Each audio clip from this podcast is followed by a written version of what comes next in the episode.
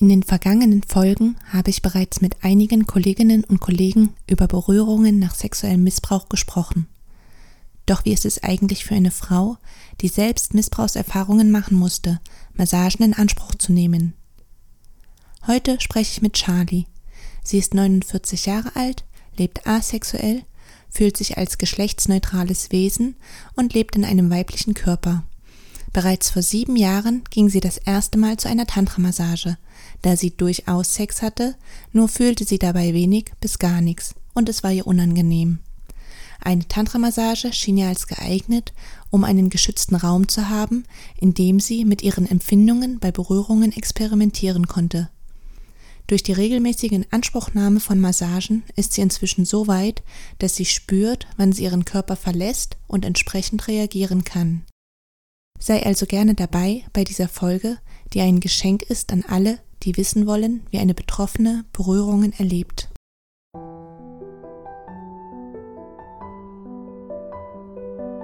Herzlich willkommen zu einer neuen Folge im Podcast Berührende Momente für Frauen.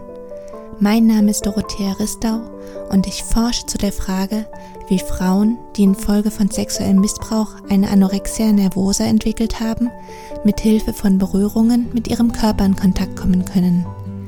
Dieser Podcast möchte dich auf ganz praktische Weise dabei unterstützen, ins Spüren zu kommen, Verbundenheit zu erfahren und auf behutsame Weise deine Schönheit als Frau zu entfalten. Ganz sehr freue ich mich, dass du heute dabei bist und wünsche dir nun berührende Momente beim Lauschen.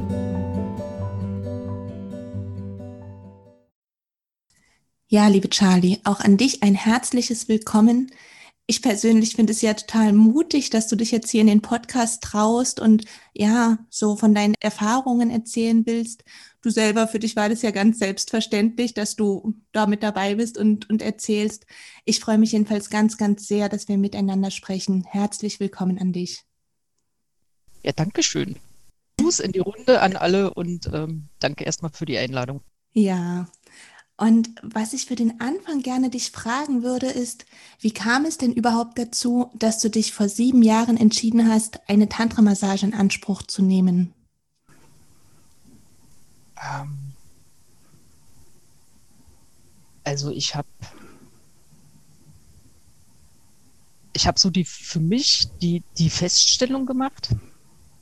Ich lebe ja asexuell und ich spüre nicht so richtig was beim Sex. Also es ist nicht so, dass meine Organe nicht funktionieren würden, sondern ähm, es bringt mir halt absolut nichts und ich begebe mich auch nicht gerne in so eine Situation, wo das passieren könnte. Also ich gehe dem auch möglichst aus dem Weg.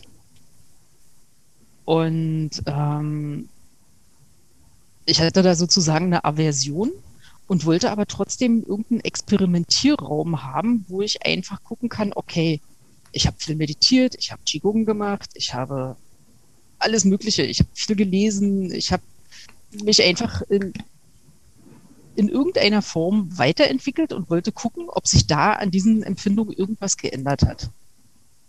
Und ähm, ich lebe in einer Beziehung, aber in einer Beziehung ist das ja schlecht ähm, machbar, wenn man da nicht so einen sicheren Raum hat und wenn man so einen Rückhalt nicht hat, dass man da Experimente machen kann, weil es da halt schwierig gewesen wäre, wirklich Stopp zu sagen, weil das dann auf Unverständnis stößt. Da kam ich auf die Idee, okay, wo kann ich mir das holen? Wo, wo kann ich einfach im Vorfeld klären, ich möchte experimentieren und wenn ich Stopp sage, dann ist es halt Stopp. Und so habe ich mir ein Studio rausgesucht, wo die genau auf meine Wünsche eingegangen sind. Hm, also ich finde es total schön, dass du das so beschreibst, jetzt auch nochmal mit diesem Experimentierfeld, weil das ist ja auch das, was mir so ein Anliegen ist, wirklich so einen Raum zu eröffnen, um neue Erfahrungen zu sammeln. Und wie du sagst, in der Partnerschaft oder ja, das ist halt oftmals schwer möglich. Und das ist einfach gut, da wirklich so einen speziellen Raum dafür zu haben. Und nun ist es natürlich wirklich ein Weg. Du hast vor sieben Jahren begonnen und es ist wirklich ein Weg, so diese Berührungen in Anspruch zu nehmen, dann neue Erfahrungen zu sammeln, zu lernen und so weiter. Kannst du zwei bis drei wichtige Meilensteine benennen, die du so im Verlaufe der Jahre während all dieser Tantra-Massagen erreicht hast?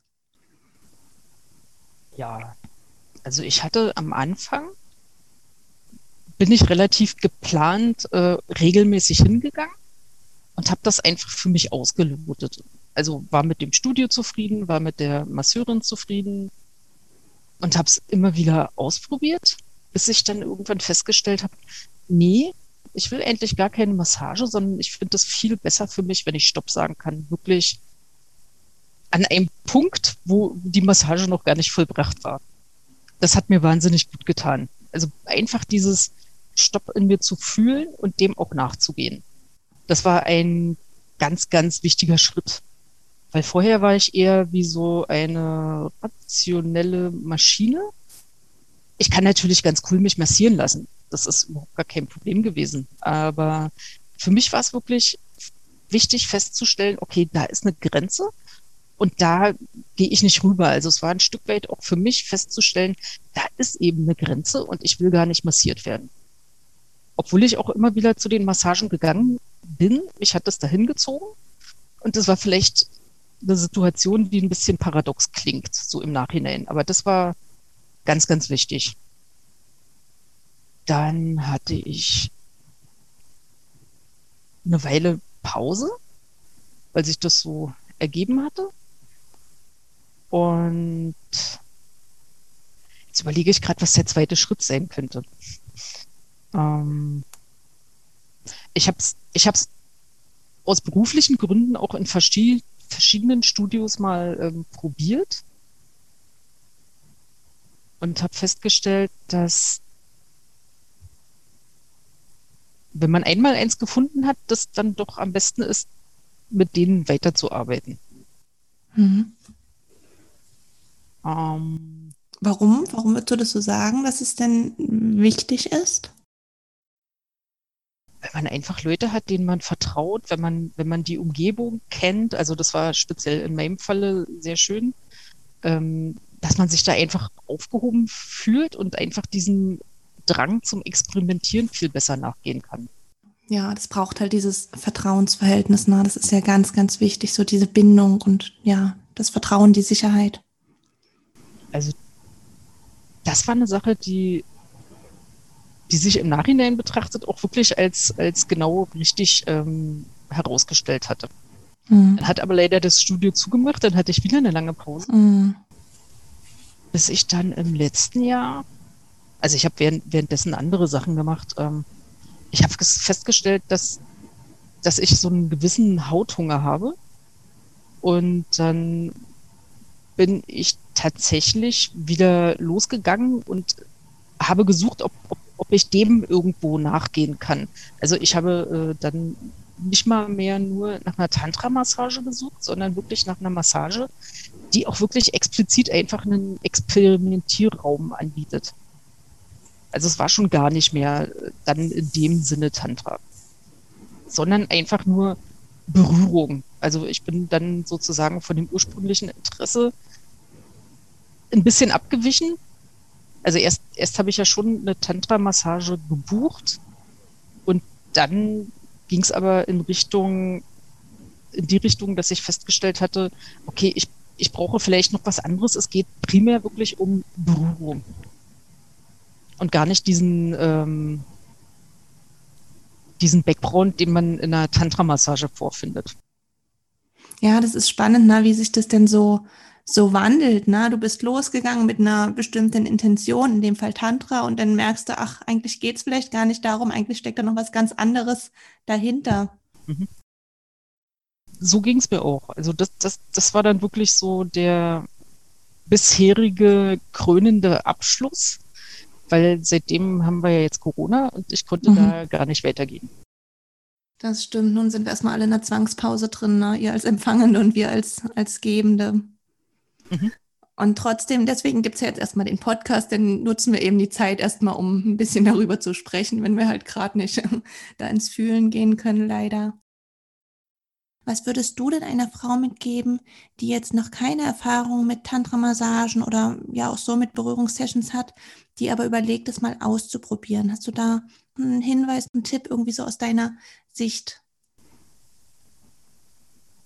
Also aus meiner Sicht, mir, mir war das immer sehr wichtig, dass ich vorher ähm, per E-Mail mit den Leuten in Kontakt komme und dass ich dann mein Anliegen auch beschrieben habe. Und ähm, da hat sich manchmal im Vorfeld schon ähm, herauskristallisiert, dass bestimmte bestimmte äh, Institute oder ich weiß jetzt gerade wie gar nicht, wie, wie, wie die sich nennen, also ähm, Studios oder oder Studios. Manchmal war das so, dass ich als Antwort irgendwas bekommen habe, wo, wo die Antwort so, so, so dermaßen an meiner Fragestellung vorbei war, dass ich da auch gleich ganz sicher war, dieses Studio passt nicht zu mir. Also ich habe ich hab zum Beispiel einmal geschrieben, also so mit den Worten, die ich vorhin schon benutzt habe, ich suche halt einen Experimentierraum und ich möchte auf gar keinen Fall konsumieren. Ich möchte nicht ähm, einen Orgasmus erleben oder irgendwie sowas. In die Richtung sollte es überhaupt nicht gehen. Und die haben mir dann gleich einen Termin angeboten. Okay. So, okay, das ist dann ähm, völlig an der Fragestellung vorbei und ähm, da brauchen wir an der Stelle auch gar nicht weiterreden.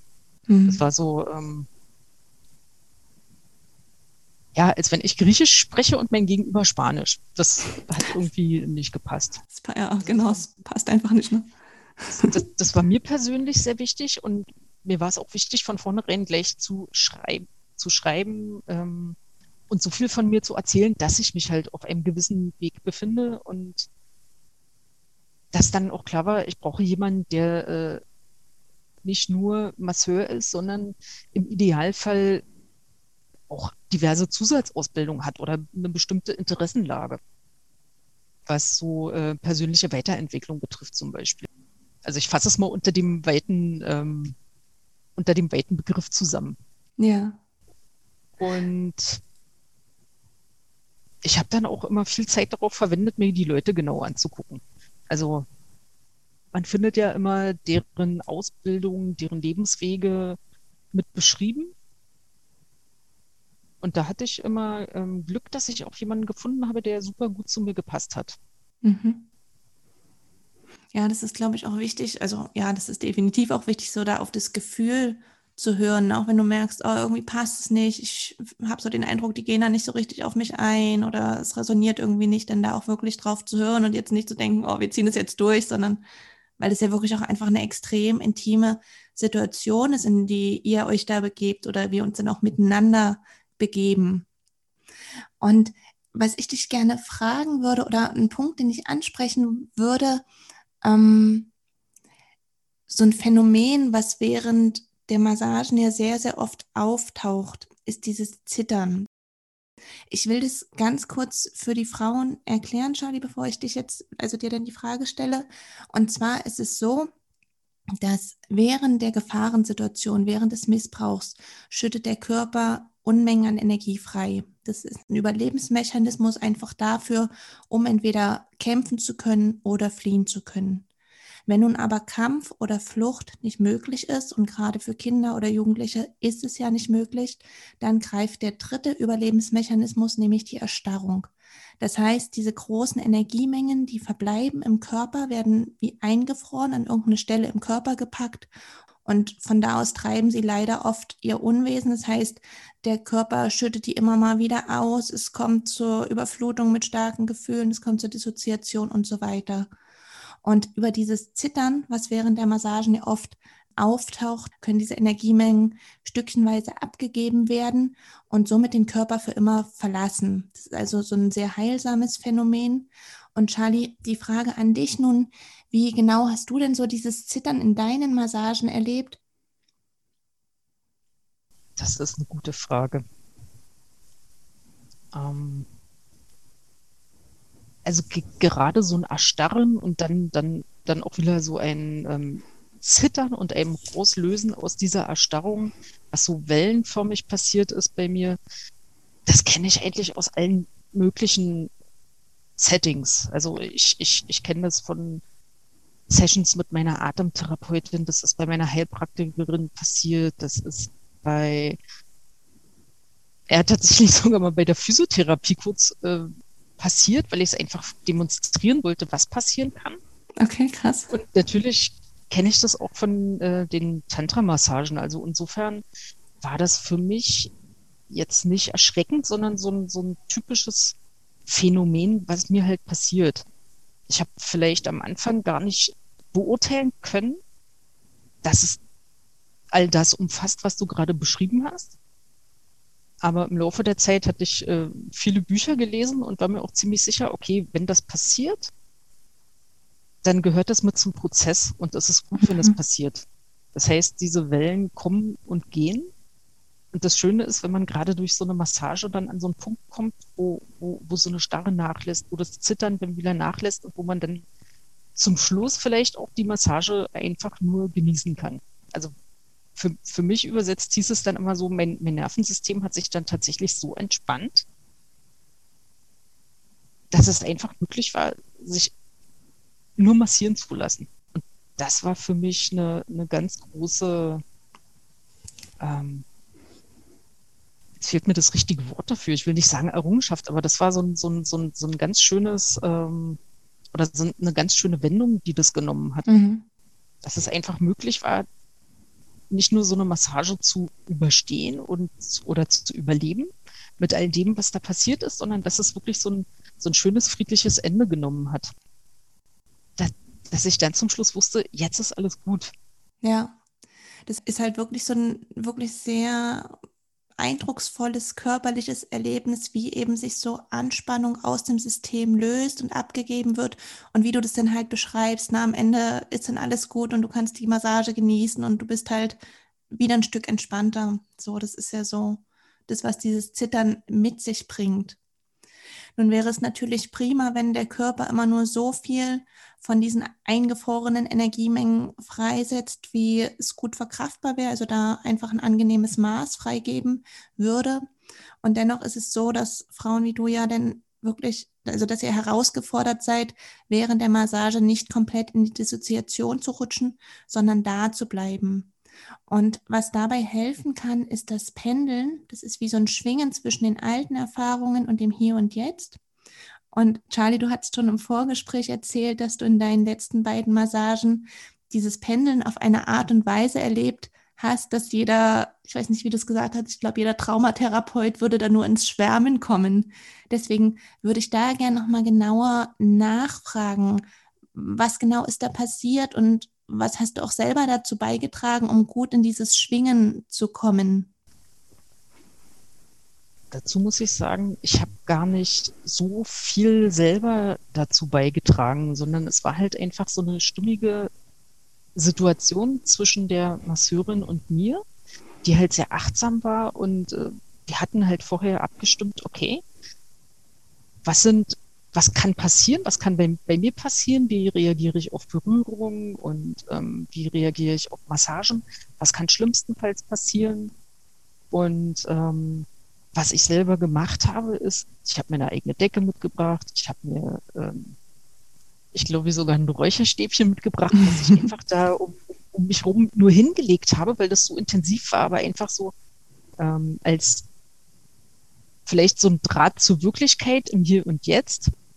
Was für mich ganz wichtig war, ich brauche immer eine Uhr. Also ich muss, wenn, wenn ich merke, okay, jetzt passiert irgendwas, ich, ich kann mich nicht mehr so richtig orientieren, ist es für mich ganz wichtig, äh, dass da eine Uhr steht, dass ich einfach diese Uhr angucken kann.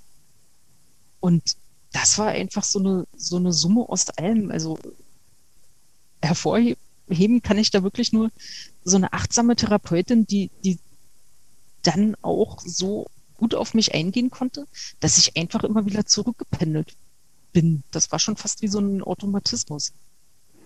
War das denn so, dass du dich denn so zum Teil nicht gespürt hast? Dann hast du dich wieder orientiert, hast auf die Uhr geguckt oder wie können wir uns das vorstellen?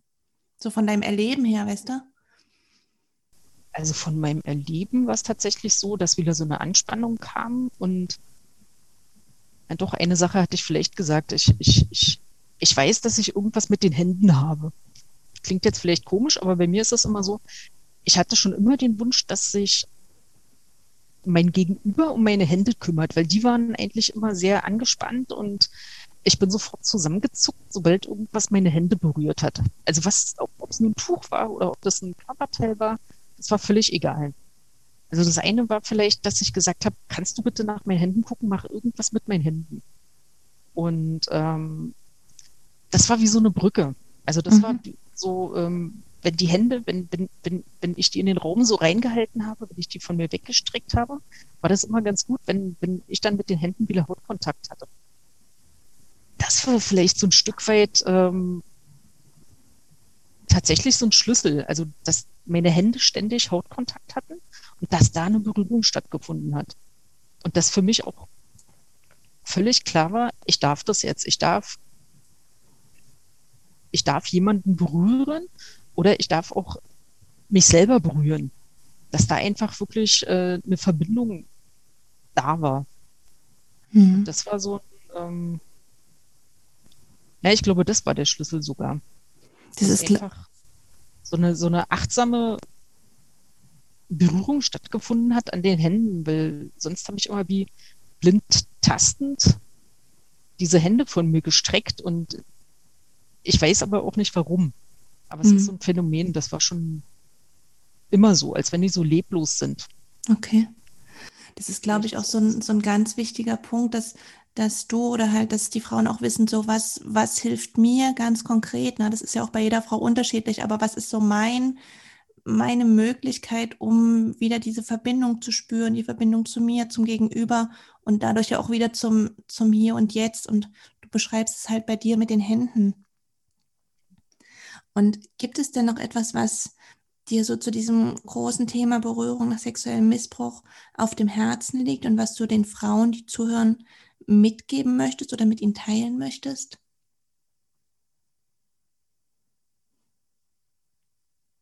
überlege ich gerade, was könnte man da sagen?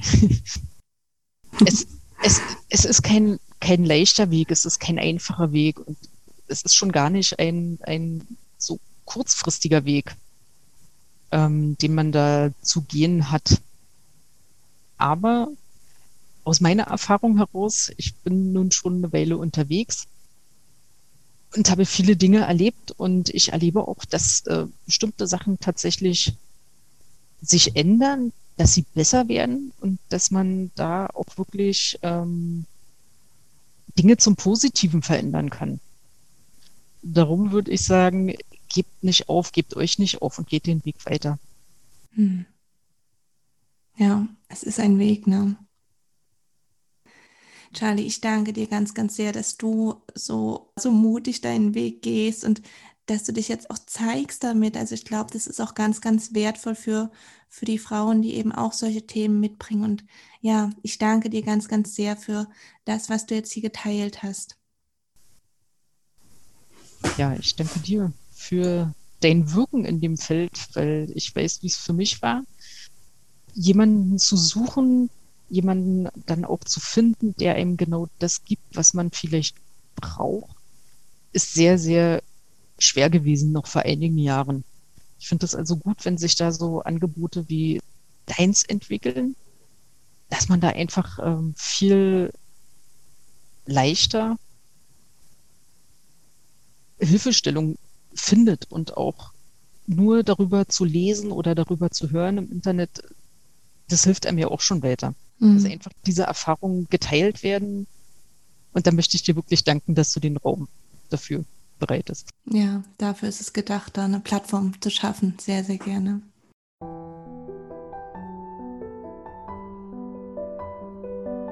Ganz sehr freue ich mich, dass du heute dabei gewesen bist und hoffe, dass du dir viele Impulse mitnehmen konntest. Weitere Informationen zu meiner Arbeit sowie zu dem Forschungsprojekt findest du auf wege aus der Essstörung.de. Wenn auch du die Forschungsarbeiten in diesem wichtigen Feld unterstützen möchtest, so kannst du das gerne über ein Spendenabo tun. In jedem Fall bist du eingeladen, zur nächsten Folge wieder dabei zu sein. Bis dahin wünsche ich dir viele berührende Momente in deinem Alltag.